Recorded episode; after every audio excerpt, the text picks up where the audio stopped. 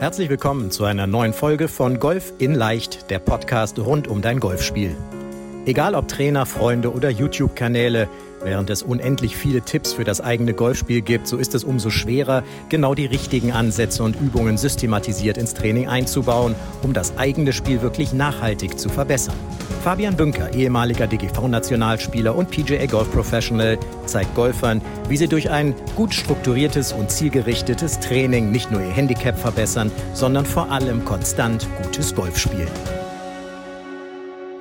Herzlich willkommen zu einer neuen Podcast-Folge eine, deines Lieblingspodcasts, Golf in Leicht, der Podcast rund um dein Golfspiel. Herzlich willkommen auch auf unserem YouTube-Kanal. Wenn du dir dieses Video, diesen, dieses Podcast-Video bei uns auf dem YouTube-Kanal anguckst und äh, ja, für alle Podcast-Hörer, Hörerinnen, die es vielleicht noch nicht wissen, ja, geh einfach mal auf YouTube, gib mal Fabian Bünker Golfakademie ein. Dort findest du äh, alle Podcasts auch als Video.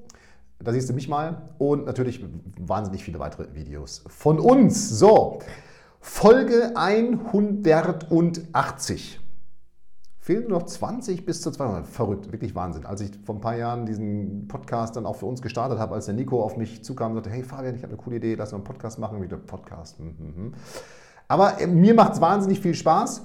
Und ich kriege wahnsinnig, wir kriegen wahnsinnig viel positives Feedback auf den Podcast. Darum, ja, schrei, schreib doch mal. Also wäre natürlich klasse, wenn du eine Rezension hinterlässt bei Apple, Spotify, wo auch immer du es äh, liest oder hörst, den Podcast, äh, damit das hilft, ja, diese Rezensionen helfen, dass unser Podcast höher gerankt wird und damit natürlich andere Golfer diesen Podcast wiederfinden und wir denen natürlich auch helfen können, beziehungsweise die von diesem Podcast, so wie auch du, profitieren können. Darum vielen Dank schon mal, wenn du uns da eine Bewertung, eine ehrliche Bewertung bitte hinterlässt. Aber Folge 180, ich möchte die Chance nutzen, um das Thema erwartungslos Golfen nochmal aufzugreifen. Und zwar habe ich nämlich vor genau 178 Folgen in Folge 2 schon darüber gesprochen und erwartungslos Golfen ist ja auch ein großes Thema in meinem Buch. Alle Videozuseher, ich muss mich ein bisschen verrenken, sehen mein Buch hier hinten, der Handicap-Verbesserer.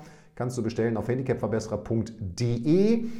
Auch da findest du nochmal ganz viele Informationen zum Thema erwartungslos Golfen, wie du es umsetzen kannst. Und ich möchte mit dir eben genau heute darüber sprechen, wie kannst du erwartungslos Golfen für dich umsetzen? Weil diese Frage wird mir immer wieder gestellt und ich glaube, es gibt mittlerweile so viele, so viele Missverständnisse auch zum Thema erwartungslos Golfen, die ich einfach mit diesem, mit diesem Podcast aus dem Weg räumen möchte. Ja?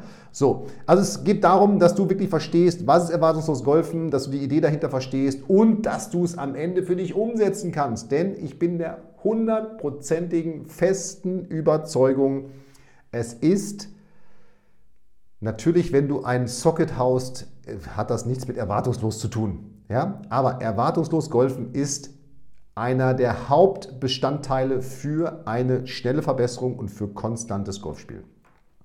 Denn es beeinflusst letztendlich nicht alle Säulen, natürlich nicht, das Thema Equipment kann es nicht äh, beeinflussen, ja, aber vor allem diese mentale Säule und du kennst ja unser Fünf-Säulen-Prinzip, Golftechnik, mentale Stärke, Fitness, Course Management und Equipment – und die Säule, die am schwächsten ausgeprägt ist, die beeinflusst natürlich dein Golfspiel. Das ist das Leistungslimit für dein Golfspiel. Ja, also einfach immer wieder ein Beispiel. Wenn du eine perfekte Technik hast, aber vom mentalen her eine Nulpe, wie man jetzt so schön sagen würde, dann wirst du vielleicht mal einen geraden Ball schlagen und ein tolles Loch spielen. Aber du wirst unter Druck, wenn du Druck spürst, unter un, un, ich sag mal, ungünstigen, gegen dich gerichteten Umständen einfach, wirst dein Optimum nicht abrufen können. So ist es einfach. Genauso aber umgekehrt. Wenn du mental der Beste bist und hast aber eine Technik, dass du den Ball nicht triffst, hilft dir auch nicht. Es muss also alles auf einem möglichst gleichen Niveau sein und dann ist konstantes Golf möglich. So, Jetzt aber einfach mal auch ein bisschen nochmal zu der Vorgeschichte von Erwartungslos Golfen, weil die ist total wichtig, denn wie immer bei solchen Dingen ist es etwas, was aus mir heraus entstanden ist. Denn ich frage mich immer, so viele Menschen spielen Golf. Es gibt 65 Millionen Golfer auf der Welt, die Golf spielen, fast eine Million im deutschsprachigen Raum, Deutschland, Österreich, Schweiz. Ich glaube, bei uns alleine sind es 650.000 registrierte Golfer. So, wenn ich mir jetzt aber mal anschaue, ist das denn, das ist doch ein Hobby für dich. Und Hobbys sollen doch eigentlich entspannen und für Erholung sorgen. Also zumindest irgendwie so ein Abschalten vom Alltag. Ja? Also für Spaß und Freude in unserem Leben sorgen. Aber wie oft sieht man total frustrierte Golfer im Clubhaus nach der Runde? Ja, klar, in so einer Runde, das löst sich dann auch schnell auf, dieser Frust. Aber auf dem Golfplatz, wie viele sind da frustriert, weil sie irgendwie nicht vorwärts kommen und, und, und sich unter Druck setzen? Und ich denke mir immer, oh Gott, oh Gott, oh Gott, das kann doch nicht sein. Das, das ist doch dein Hobby. Und nochmal, Hobbys sollen doch zur Entspannung sorgen. Und dieser ganze Frust, der auf dem Golfplatz herrscht, der ist in dem Sinne doppelt schlecht, weil zum einen verhagelt er dir die Stimmung, aber der andere Punkt ist, unser Gehirn, wir Menschen, wir lernen über Emotionen. Das hat einen ganz wichtigen Hintergrund. Ja, wenn wir, wenn wir äh, diese ganzen Emotionen, Freude, äh, ja, Begeisterung, aber auch Enttäuschung und Wut und Ärger, die haben dafür gesorgt, dass wir jetzt da sind, wo wir sind wenn wir die nicht immer Emotionen lernen würden, dann wäre das relativ schlecht, weil nochmal, es ist immer dieses Säbelzahntiger-Beispiel. Ich kann es eigentlich auch nicht mehr hören, aber so ist es ja. ja? Wenn der Säbelzahntiger früher um die Ecke gekommen ist, dann kam die Emotion Angst. Und diese Emotion Angst hat dafür gesorgt, dass alle unsere Energiespeicher in kürzester Zeit anzapfbar waren, alle Muskeln aktiviert worden sind, das Blut aus dem Gehirn rausgekommen ist, in die Muskeln verteilt worden ist und wir richtig Hackengas geben konnten.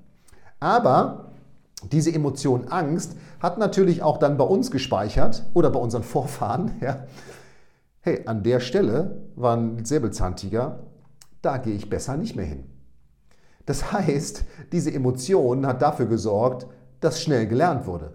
Und dasselbe passiert übrigens mit Spaß und Freude auch. Weißt du, alles, was dir locker von der Hand geht, wo du Spaß dran hast, hey, da bist du doch ganz anders involviert. Ja? So, ich sag mal, Fußball, deine Lieblingsfußballmannschaft. Die Informationen, die speicherst du doch wahrscheinlich locker, weil das macht dir Spaß, das zu lesen. Du freust dich, wenn du was über dein Lieblingsteam Werder Bremen liest und so weiter. Ja? Das habe ich mir abgespeichert. Heute Sportbild gelesen. Oh, Marvin Duksch muss morgen, soll in der neuen Saison äh, defensiver spielen. Hey, weil mir das Freude macht. Oh, Werder Bremen, geil, wow, neue Informationen. Ja? So, genauso funktioniert es. Genauso funktioniert es aber auf dem Golfplatz auch. Das heißt, wenn du jetzt schlechte Schläge machst und du dich da permanent drüber frustest, dann speichert dein Gehirn immer mehr ab, okay, wie es diese schlechten Schläge in Anführungszeichen spielt, ja, dass schlechte Schläge dazugehören und, und all diese schlechte Laune. Das war bei mir früher auch schon so. Das war fast schon gelernt, dass schlechte Laune nach der Runde dazugehört. Was ein Nonsens. Ja, so. Und dieses erwartungslos Golfen führt dazu, dass du diese Dinge viel emotionsloser, diese Emotionen rausnimmst. Natürlich wirst du sie nie hundertprozentig rausnehmen. Ja? Aber dass du sie abdämpfst, dass diese, diese Spitzen, vor allem ins Negative, nicht mehr so entstehen. Aber auch übermäßige Freude kann uns genauso negativ beeinflussen, weil wir dann blind werden. Ja? Blind vor Liebe, blind vor Glück. Ja? So, auch dann sehen wir, die, wie heißt es schön in der Wirtschaft, die größten, die größten Misserfolge entstehen in, in, in Zeiten des Erfolges, weil die Leute begeistert sind, wow, es läuft alles so gut und dann sieht man auf einmal irgendwelche Gefahren eventuell nicht mehr. Das ist genauso. Ja? Darum, wir müssen Emotionen rausnehmen. Die negativen wie die positiven, natürlich sind die positiven viel schöner, aber wenn wir permanent nach Superschlägen natürlich dann auch an die Eckfahnen laufen und jubeln, hilft es eventuell nicht dem nächsten Schlag. Wie häufig, um bei diesem Beispiel zu bleiben, es fällt ein Tor, 1-0, die freuen sich, die Spieler, die jubeln, alles, ja, das ganze Stadion. Und wie häufig fällt kurz danach ein Gegentor? Weil der Fokus nicht mehr so da ist. Oder Mannschaften, die zufällig mal gegen Bayern München gewinnen, sind ja nicht so viele. Unter Julian Nagelsmann sind es mittlerweile wieder mehr, ja, aber so viele sind es immer noch nicht.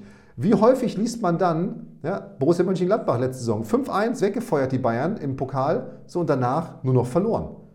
Vielleicht irgendwie nur Spieler gewonnen. Oder andere Mannschaften gewinnen gegen Bayern München, ja, so und danach nur noch verloren weil die auf einmal denken, boah, gegen Bayern haben wir gewonnen, wir sind die Allergrößten. Und dann sehen die sozusagen diese Gefahren nicht mehr oder bewegen sich dann vielleicht nicht mehr diesen letzten Schritt. Also darum, wir müssen die Emotionen rausnehmen. Und das gelingt uns über erwartungslos Golfen.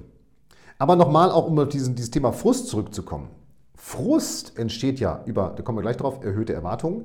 Aber Frust entsteht auch, es gibt so etwas ganz Fieses. Wir, wir haben ja so verschiedene Egos in uns. Ja? Ähm, jeder hat verschiedene Egos. Also ich, ich natürlich keine. Ja. Meine Frau, wenn die das jetzt hört hier im Podcast, die wird jetzt schmunzeln und sagen, oh ja, glaub du mal, dass du keine Podcast, dass du keine äh, Egos hast. Das Ding ist, jeder von uns hat ein Golfer-Ego. Und dieses kleine Golfer-Ego, das versteckt sich zwar in einem schicken Golfer-Outfit, ist aber eigentlich ein Teufelchen. Ja, es hat sozusagen nur so einen schnicken Golferanzug. In meinem Fall Adidas-Kleidung, vielleicht äh, in anderen Fällen diese, ich finde diese Hickory-Kleidung geil, ne? diese Knickerbocker und so, so sowas. Ne? Also äh, ist auf jeden Fall, man sagt, ist ein Golfer. Ja? So, und der will mir doch helfen. Aber dieser kleines Gold, dieses kleine Golfer-Ego, das ist ganz gemein. Weil dieses Golfer-Ego, das will gelobt werden. Und das will glänzen. Und das will der Beste sein. Und das will gewinnen. Auf Teufel komm raus. Und das ist das Problem. Dieses kleine Golfer-Ego, das verleitet uns dazu, Schläge zu machen, die wir eigentlich nicht können. No risk, no fun. Ja? Jetzt mal hier richtig longest drive, richtig Kette geben, Tigerline, das kannst du du kennst diese Situation. Bin mir sicher, wenn du dich mal hinsetzt und einfach mal dir einen Zettel nimmst und drüber schreibst Golfer-Ego, ja, was sind die Aspekte deines Golfer-Egos, dann wirst du auf genau diese Punkte kommen. So. Und das Problem ist, wenn dieses Golfer-Ego dann nicht erfolgreich ist, dann fängt es an rumzuplärren.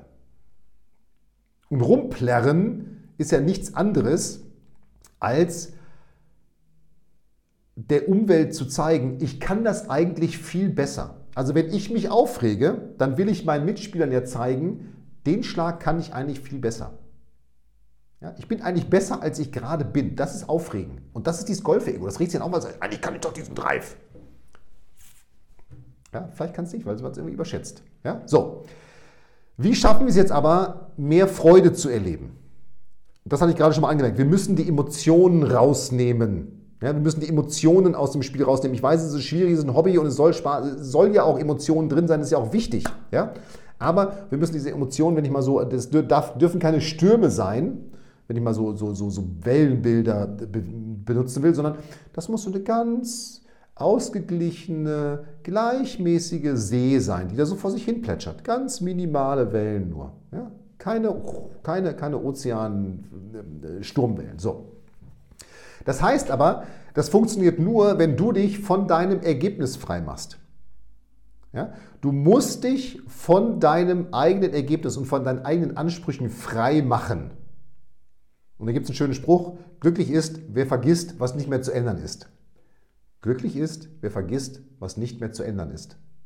Gilt das nicht für den Golfplatz, für jedes Loch? Glücklich ist, wer vergisst, was nicht mehr zu ändern ist. So, also wir müssen das rausnehmen. Warum rede ich jetzt schon zwölf Minuten darüber? Weil es brutal wichtig ist, weil es einfach brutal wichtig ist und weil ich es am eigenen Leib erfahren habe, wie wenig es bringt, sich permanent über sein, mit seinem Golfer-Ego zu beschäftigen, dass man, dass man jeden Schlag gerade spielen will. Denn ich habe das große Glück gehabt, ich bin der Abi 2000er Jahrgang. ich habe es ganz geschickt gemacht, ich bin 1980 geboren, bin einfach ein Jahr sitzen geblieben, weil ich mir gedacht habe, Abi 2000 hört sich ein bisschen cooler an als, als Abi 99. Also Abi 2000 gemacht, ich war damals in der Nationalmannschaft. André Salmer, mein Nationaltrainer, geiler Trainer, richtig cooler Typ. André, wenn du das hörst, vielen Dank nochmal für die Ausbildung und für all das, was ich durch dich gelernt und verstanden habe. Und habe dann das große Glück gehabt, dass ich unter André zwei Jahre, zwei Jahre nur Golf spielen durfte. Also ich war bei der Bundeswehr, äh, Sportförderkompanie. Das hieß im Winter sechs Wochen Grundausbildung kurz vor Weihnachten und dann nur Golf spielen. Ja? Also ich habe euch alle, die jetzt zuhören, ich habe unser Vaterland, auch wenn man das vielleicht in diesen Zeiten nicht so, nicht so laut sagen darf und es ist auch gar nicht lächerlich gemeint, aber auf dem, auf dem Golfplatz verteidigt. Äh, machen übrigens ganz viele andere äh, Sportler auch, ja, die ganzen Wintersportler. So, und danach war ich, äh, vielen Dank an den Deutschen Golfverband dafür auch nochmal. Das ist wirklich eine fantastische Förderung und man sieht ja auch die Erfolge, die mittlerweile da rauskommen. Markus Neumann war ja im Interview bei uns im Golf in Leucht Online-Kongress. Dann war ich in einer sogenannten Spitzenförderung. Das heißt, beim DGV damals, wir haben alle Auslandsturniere bezahlt gekriegt, Trainingslager. Also es war brutal. Es war Leben wie ein Profi. Ja? Amateur Playing sozusagen. Playing Amateur. So.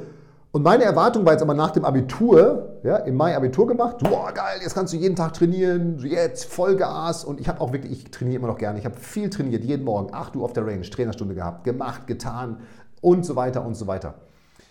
Und meine Erwartung, die dann aufgebaut worden ist bei mir, ist, ey, das, jetzt muss es doch laufen. Ich trainiere mehr, ich mache mehr, ich habe mein Spiel verbessert. Jetzt muss es doch auch im Turnier laufen. Das Gemeine im, im, am Golf ist es nur, nur weil ich jetzt vielleicht meine Trainingsleistungen besser habe, heißt es nicht automatisch, dass es dann auch im Turnier besser läuft. Ganz im Gegenteil. Ja? Mein Anspruch war brutal hoch. Ich wollte jeden Schlag perfekt spielen, jeden Schlag gerade spielen.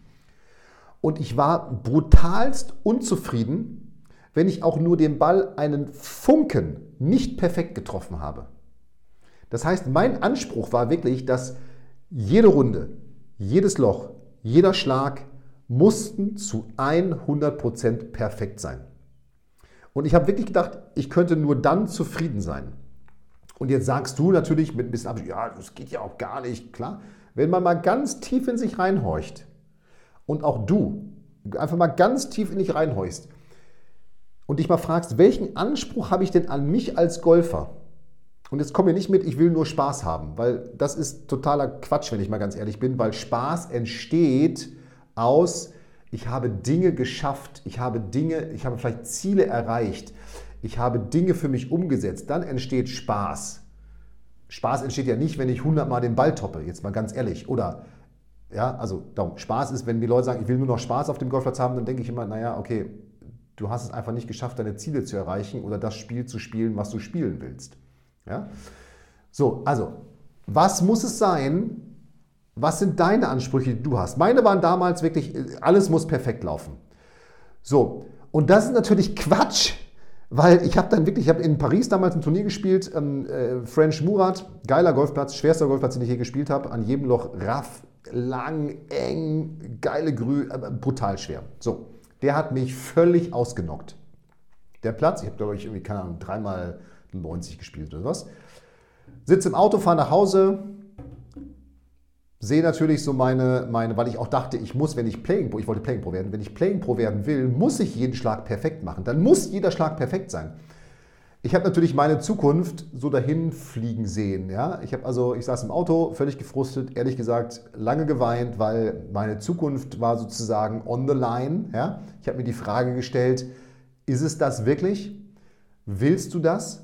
Ja? Und habe mich dann gefragt, Fabian, du hast doch nur Frust. Nur Frust, du bist nur unzufrieden. Willst du das als deinen Beruf? Ja? Selbst wenn du jetzt auf die Tour gehst und dann nur unzufrieden bist, sind Tourpros nur unzufrieden? Sind das unglückliche Menschen, unzufriedene Menschen? Nein. Ich habe da erst dann verstanden, dass ich sozusagen dieses Ergebnis, was pro Schlag erzeugt wird, viel zu sehr mit mir selbst verknüpfe, viel zu abhängig von diesem Ergebnis bin und eben, und dann kam dieser Spruch von Tommy Amo mir durch den, über den Weg, der sagt, Tommy Amo, ehemaliger erfolgreicher Tourpro, der sagt, hey Leute, es ist ganz simpel, ein Tourpro trifft, wenn er Glück hat, auf einer Runde acht oder zehnmal richtig, also so wie er geplant hat.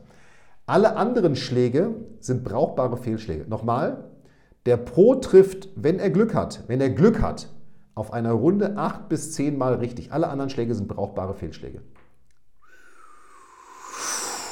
Ich habe mir gedacht, krass, okay, wenn das so ist und wenn man heute mal in die, in, in, in, die Gegenwart guckt, ja, ähm, äh, PGA Championships, Justin Thomas haut ein Socket an, ich glaube, Loch 7, an dem Paar 3 vom Tee, macht noch ein Bogey, Socket vom Tee. Turpo, Justin Thomas, Ryder Cup-Sieger. Spielt ein Bogie, spielt danach die nächsten Löcher drei unter und gewinnt die PGA Championships. Jetzt frage ich dich, wer hätte das geschafft? Keiner. Alle, wir alle hätten angefangen, oh, ein Socket. Oh Gott, ein Socket. Was muss ich jetzt machen? Jetzt muss ich stärker greifen, mehr von innen kommen, äh, mich mehr drehen. Und dann wäre diese Runde so. Der hat es geschafft, dieses Ergebnis vom Socket von sich zu trennen und hat sich gesagt, ich spiele einfach weiter. Ich spiele einfach weiter. Ja? Ähm, oder andere, gibt tausend andere Beispiele. Aber das, das nur mal so als, als Beispiel zwischendurch. Ja? So, also ich habe verstanden, dass meine Erwartungen übertrieben hoch waren an mich, dass ich konnte sie gar nicht erfüllen. Die, es gibt die perfekte Runde nicht. Man kann sie erwarten, man darf sie dann aber nicht quasi als Ergebnis bewerten. Und das ist dann gleich erwartungslos Golfen. Ja? Also wie gesagt, ich hatte wirklich, ich, es musste alles perfekt laufen. Und nochmal, wenn du in dich reinfragst, wie ist es bei dir? Ja? Aber ich habe dann verstanden über dieses Zitat und über ganz viele andere Aspekte, mit denen ich mich dann beschäftigt habe, das ist, ist ich kann dieses Ergebnis im Grunde gar nicht kontrollieren, sondern weil wir spielen es A in der Natur und B gibt es keine Perfektion, vor allem nicht auf dem Golfplatz, schon gar nicht im Leben. Ja? Das heißt, das, was ich kontrollieren konnte, das habe ich dann erst verstanden, das bin ich selber. Das bin ich selber. Ich kann nur mich kontrollieren. So, ich kann nicht das Ergebnis des Schlages kontrollieren. Alle sagen, das stimmt doch nicht. Wenn ich den Schlag perfekt vorbereite, dann nein. Ich kann das Ergebnis des Schlages nicht kontrollieren. Ich mache den perfekten Abschlag und der kann im Divid liegen.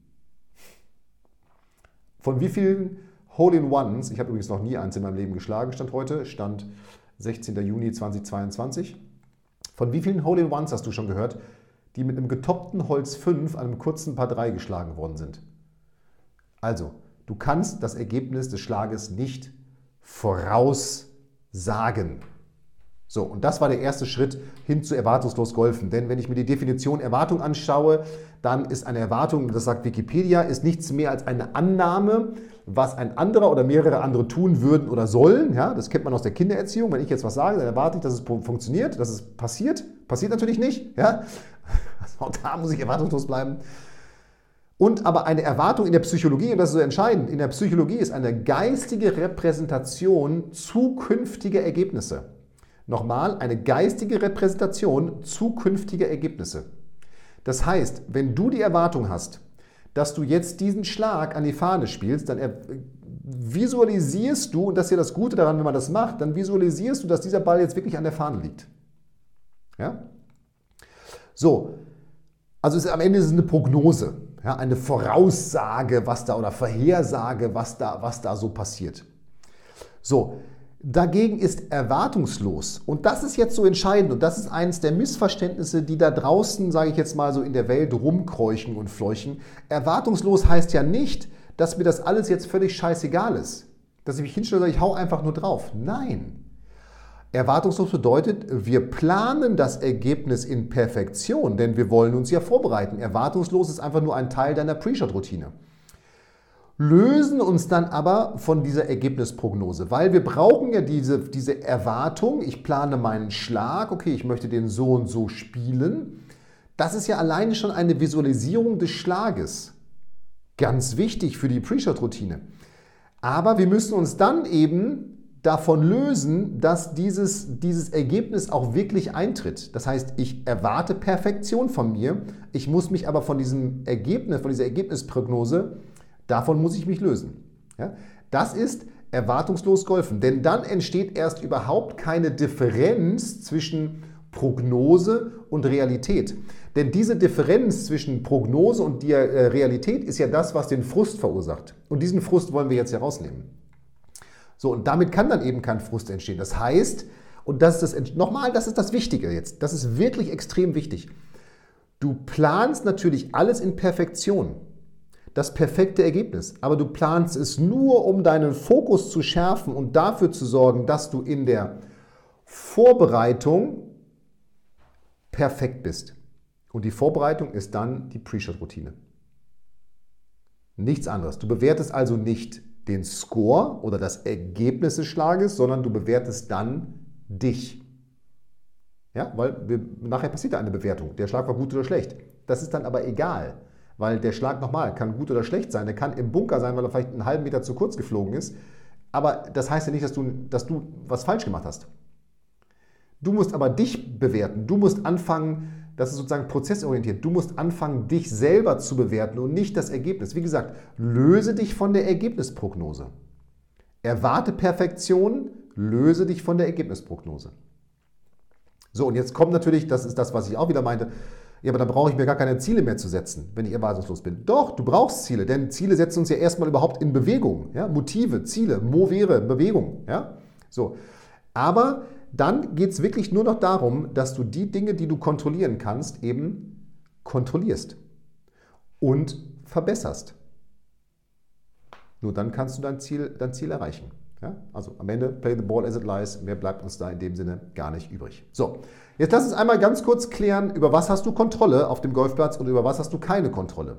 Also du hast Kontrolle über, ähm, nee, andersrum, keine Kontrolle. Du hast keine Kontrolle über das Wetter zum Beispiel. Du kannst das Wetter nicht kontrollieren.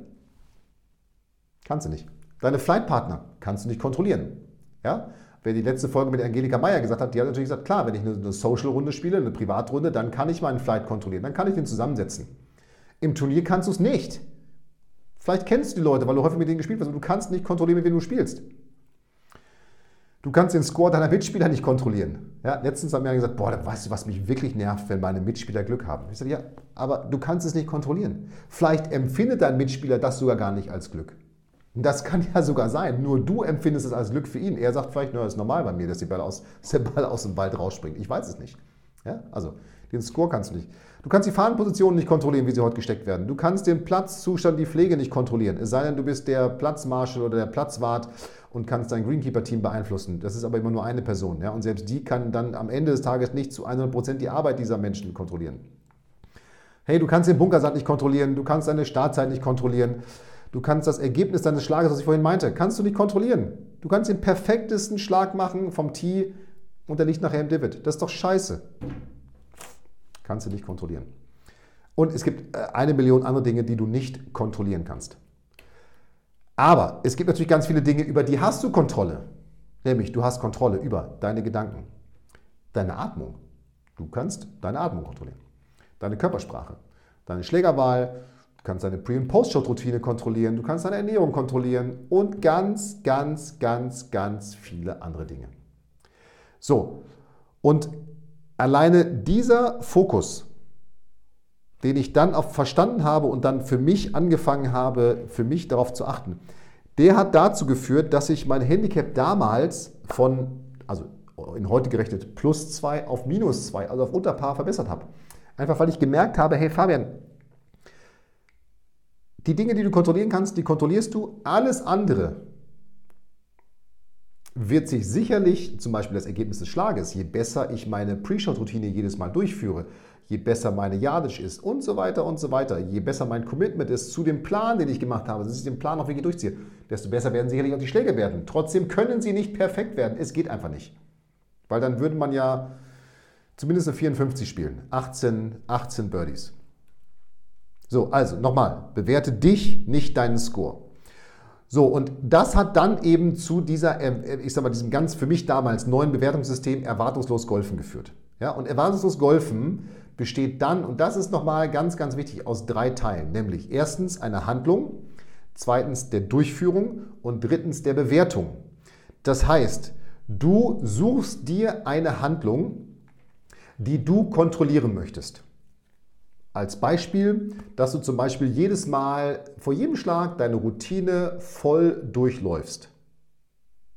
Immer nur eine Sache, nicht mehrere Dinge auf einmal. Nicht auch an dem Loch möchte ich das machen, an dem das, an dem das oder auf den ersten neun das, auf den zweiten neun das. Nein, immer nur eine Sache. Ja, also es kann zum Beispiel sein, ich möchte immer meine Routine durchlaufen oder ich möchte immer noch mal eine positive Körpersprache haben. Zwischen den Schlägen zum Beispiel möchte ich eine positive Körpersprache haben. Kannst du bewerten? Hast du das gemacht? Ja? Ich bewerte zum Beispiel bei mir immer, habe ich ein ganz klares Ziel für meinen Schlag und habe ich ein ganz klares Zwischenziel. Das heißt, und um das auch mal simpel zu machen, ich würde dir empfehlen, erwartungslos golfen, dort eine Handlung zu nehmen, die du mit deiner Pre-Shot-Routine verknüpfen kannst. Weil wenn du eine gute Routine durchführst, und ich komme gleich dazu nochmal zu einer Analogie, die das beschreibt, wenn du eine gute Routine durchführst, wirst du gute oder deutlich konstantere und bessere Ergebnisse bekommen. Sozusagen prozessorientiert. Ja, ich komme gleich nochmal dazu, wie, wie, das, wie das aussehen könnte. Also ich nehme immer, okay, habe ich ein Ziel und ein Zwischenziel, weil das bedeutet für mich in meiner Pre-Shot-Routine, dass ich eine ganz klare Richtung habe, dass ich eine ganz klare Vorstellung von dem Schlag habe, wie er, wie er, wie er fliegen soll, was ich machen möchte. Ich habe eine ganz klare Schwungvorstellung und eine ganz klare Yardage und eine ganz klare Schlägerwahl. Ja, also habe ich ein Ziel und habe ich ein Zwischenziel.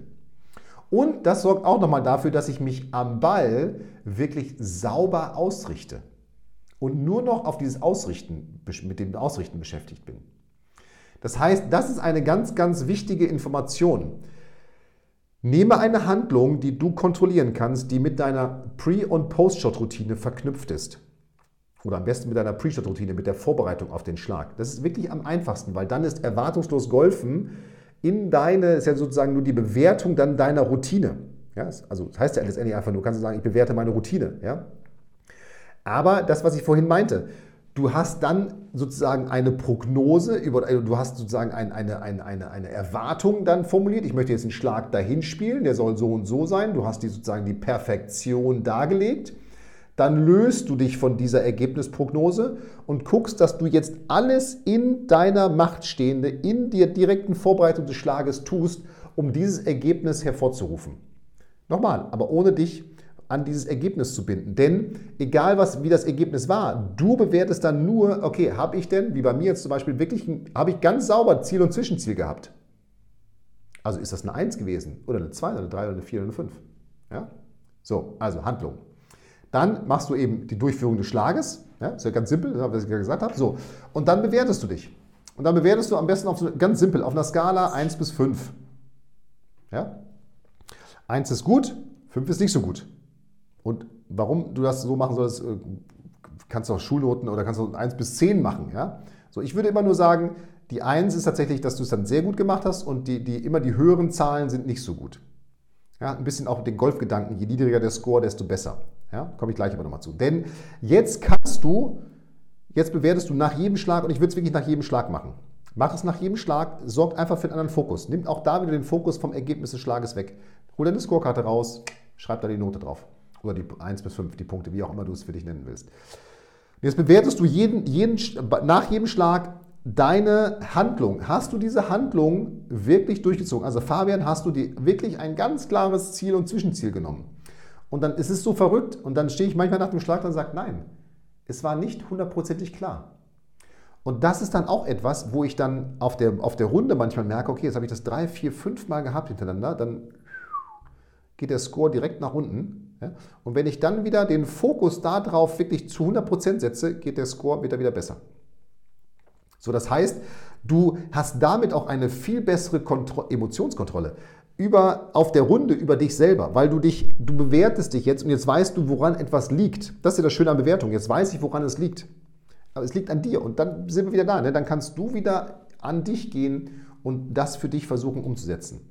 So, und das Schöne daran ist eben, dass es jetzt natürlich dazu führt, dass es gibt keinen guten und schlechten Schlag mehr. Es gibt nur noch, hast du diese, diesen Prozess, hast du diese Handlung für dich wirklich durchgeführt.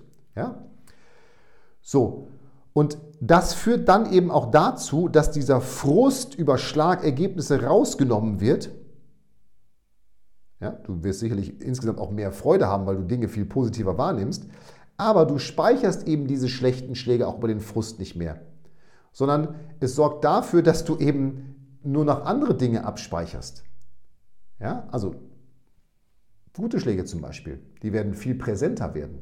Oder hey, ich habe mir schon wieder eine Eins gegeben. Ja, so. Das heißt also, das sind die drei Schritte, die du wirklich für jeden Schlag durchlaufen musst. Wirklich für jeden Schlag. Und damit ist eben erwartungslos Golfen ein Teil deiner Pre- und Post-Shot-Routine oder sozusagen nur noch die Bewertung in dem Fall. Und das ist das, was ich dir wirklich empfehle. Bewerte mit erwartungslos Golfen deine Pre-Shot-Routine, sprich deine direkte Vorbereitung auf den Schlag. Das ist am aller einfachsten, weil das die Basis ist, um erfolgreich und konstant Golf zu spielen. So einfach ist das. Und eben, auch das ist ja wieder was, ja, es gibt dann kein Glück und Pech mehr, sondern es gibt nur noch, okay, habe ich das gemacht oder habe ich das eben, ich das eben nicht gemacht. So, und wenn ich das jetzt nochmal, das habe ich ja vorhin gesagt, also das wäre erstmal erwartungslos Golfen. Ja, das ist mir ganz, ganz wichtig. Erwartungslos Golfen heißt nicht, dass es dir völlig egal ist, was da passiert. Nein, ganz im Gegenteil.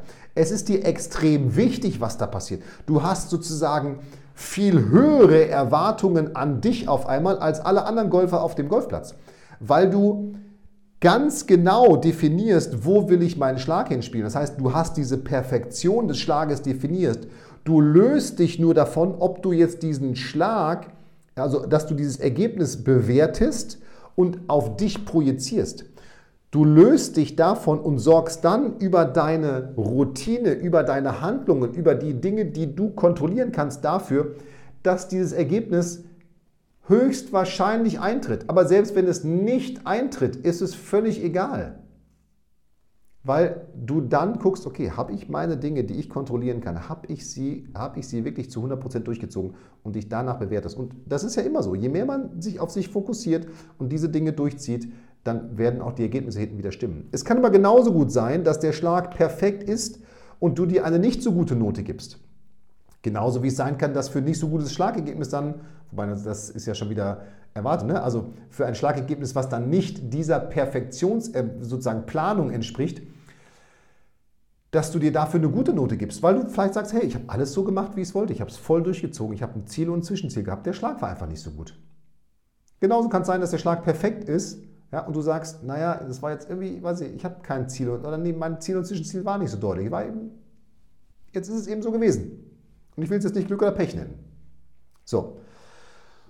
Und jetzt, und das ist mir auch ganz wichtig, weil ich immer wieder gefragt werde dazu auch, für mich ist erwartungslos Golfen prozessorientiert, wenn ich mal in der Wirtschaft bleibe. Und da möchte ich jetzt mal in eine urdeutsche Industrie reingehen, nämlich in die Automobilindustrie. Denn es ist ja so, wenn du jetzt mit deinem Mann, deiner Frau ins Autohaus gehst und alle haben es ja schon gemacht, ein neues Auto gekauft oder zumindest irgendwie vielleicht auch einen Gebrauchtwagen gesucht, dann guckt man ja vielleicht im Internet oder man konfiguriert sich ein Auto und ne, man erwartungslos, ne, man, man baut so das perfekte Auto für sich. So. Jetzt wird diese Planung dieses perfekten Autos, wir bleiben jetzt mal ich, bei meiner Lieblingsmarke Land Rover. Ja, so, das wird jetzt an Land Rover gebracht und gesagt, okay, der Herr Bünker, der möchte sich den neuen Discovery möchte sich bestellen, den hat er jetzt mit seiner Frau konfiguriert, alles cool. Und dann wird diese, diese, diese Konfiguration wird jetzt ja an, an die Land Rover Firma oder an, an das Auto, nicht an das Autohaus, sondern an die, an die Firma, an die, an die Produktionsstätte äh, geschickt, wo das Auto hergestellt wird. So, und jetzt ist ja die Erwartung, dass am Ende dieser Produktionsstätte dieser Wagen in Perfektion steht. Ja, der muss da jetzt in perfekt rauskommen. Klar, das erwarten wir, weil es ist ein technisches Gerät, damit möchte ich fahren, schnell fahren. Ich möchte jetzt nicht, dass das irgendwie kaputt ist. So. Aber, und das ist jetzt das wichtige Bild ja, für, für Golf. Du erwartest, dass dein Schlag perfekt ist. Du erwartest ein bestimmtes Ergebnis. Ja? Genauso bei Land Rover, die wollen dieses perfekte Auto produzieren. So, jetzt ist es aber so, dass wenn ich jetzt in so eine, in so eine Produktionsstraße reinkomme, das ist, äh, reingucke, das ist sozusagen der Golfplatz. Diese Produktionsstraße in der, Auto, in der Autoindustrie, in der Autohalle, das ist jetzt, das ist jetzt in, in, in, in der, nicht Werkstatt, sondern in der Produktionshalle, diese Produktionsstraße, das ist jetzt der Golfplatz. Da soll am Ende, am Ende der Produktionsstraße steht das perfekte Auto, am Ende des Golfplatzes nach 18 Löchern steht dein Ergebnis, was du dir erträumst, erwünscht. So. Aber auf dieser Produktionsstraße bei dem Auto gibt es ja jetzt ganz viele unterschiedliche Parkpunkte, nenne ich es mal, wo ja was für dieses, in diesem, für dieses Auto gebaut wird. Also das fängt wahrscheinlich an, da wird erst irgendwie die Karosserie gemacht, dann die Reifen, ich weiß nicht, wie es gemacht wird, genau, Reifen am Ende. Aber es wird ja so von unten nach oben aufgebaut. So, und dann gibt es ja ganz viele Mechaniker, die immer denselben Handgriff machen. Ja, also die machen einen Handschlag, das ist sozusagen dann ein, also wenn die Produktionsstraße vielleicht der Golfplatz ist, dann ist diese einzelne, dieser einzelne Parkpunkt, wo etwas gearbeitet wird, ist ein Loch und der einzelne Handgriff des Mechanikers ist dann ein Schlag. So, und jetzt wird dort nach und nach an diesem Auto gearbeitet. Und jeder Handwerker macht seinen Handgriff so perfekt wie möglich. Ja, jetzt kann man sagen, es ist ein mechanisches Produkt, es ist ein bisschen einfacher, da die Schraube festzuziehen, als einen guten Golfschlag zu machen. Aber jeder, jeder Handgriff wird dort so gut wie möglich durchgeführt. Und das führt dazu, dass ganz am Ende dieses Auto in Perfektion steht. Aber der Mechaniker, der ja das Lenkrad der eingebaut hat, der hat ja nun mal nichts mehr damit zu tun, was am Ende lackiert wird.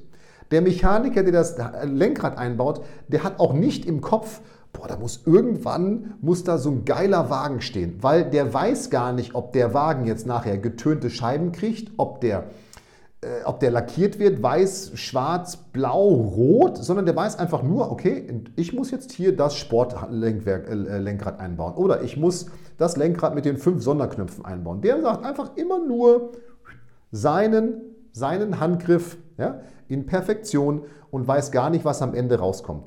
Und das übersetzt musst du für dich, für dich auf den Golfplatz nehmen. Am Ende möchtest du das perfekte Produkt, das perfekte Auto haben. Das ist dein Score, den du dir wünschst. Die Produktionsstraße für das Auto ist jetzt der Golfplatz oder das einzelne Golfloch. Der einzelne Punkt, wo ein Handgriff an dem Auto produziert wird, ist meinetwegen dann der Schlag. Ja? So, und dieser Schlag wird dann so perfekt wie möglich vorbereitet, nämlich das Lenkrad eingebaut. So, und am Ende kommt irgendwas raus, nämlich ein Auto in schwarz, rot, silber, lackiert, äh, ich sag mal, getönte Scheiben, nicht getönte Scheiben, wie auch immer. Ja? Unterschiedliche Autos kommen raus. So, und genauso musst du es für dich eben auch sehen. Du hast den Score, den wünschst du dir. Das heißt, du hast die, die, die, die Planung, dass du jedes Loch natürlich perfekt spielen möchtest. Du möchtest jeden Schlag perfekt spielen. Du musst dich aber dann von dieser Perfektionsergebnisprognose lösen und dann wirklich jeden Schlag perfekt vorbereiten. Und diese Vorbereitung, die musst du bewerten. Das ist das Wichtige. Und das ist das, was ich versucht habe, nochmal mit dem, diesem Autobild zu verdeutlichen, dass eben jeder Schlag ist dann sozusagen ein Handgriff für dieses Endergebnis der Runde. Ja, und vielleicht ist es nicht ganz hundertprozentig vergleichbar, weil ich natürlich sagen kann, ich möchte am, Auto das, äh, am Ende das Auto so und so und so haben. So kann ich es natürlich mit dem Score hundertprozentig nicht machen, weil natürlich lässt sich diese Autoproduktion viel besser kontrollieren und steuern als dann ein Score am Ende. Die Idee ist nur, dass du verstehst, jeder Handgriff eines Mechanikers ist sozusagen dein Schlag, den du durchführst und den musst du in jetzt in Perfektion durchführen, jetzt hier in der Gegenwart, ohne an das Endergebnis zu denken. Denn wenn der Mechaniker in der Autowerkstatt, in der Autoproduktionsstraße immer an das perfekte Auto am Ende denken würde, würde der sicherlich diesen, dieses Lenkrad nicht in Perfektion einbauen. So. Und das war mir nochmal wichtig in Folge 180, 178 Folgen ist es her, dass wir über wartungslos Golfen gesprochen haben. Wenn du dazu mehr wissen willst, nochmal, hör dir diese Folge nochmal an. Ja? Hol dir mein Buch, der Handicap-Verbesserer, auf handicapverbesserer.de, da beschreibe ich das auch nochmal. Ähm, und dann hast du auch übrigens über dieses Buch nochmal auf eine, auf eine große Website äh, mit ganz vielen Videos Zugriff, das nebenbei nur nochmal als Information. Und das war mir einfach nur wichtig. Das, und das ist eben das, was ich in letzter Zeit immer wieder gehört habe. Ja, ich bin erwartungslos geblieben, aber habe es dann nicht geschafft. Ja, erwartungslos Golfen kann man auch nicht zu 100% schaffen. Auch das darf man nicht erwarten von sich.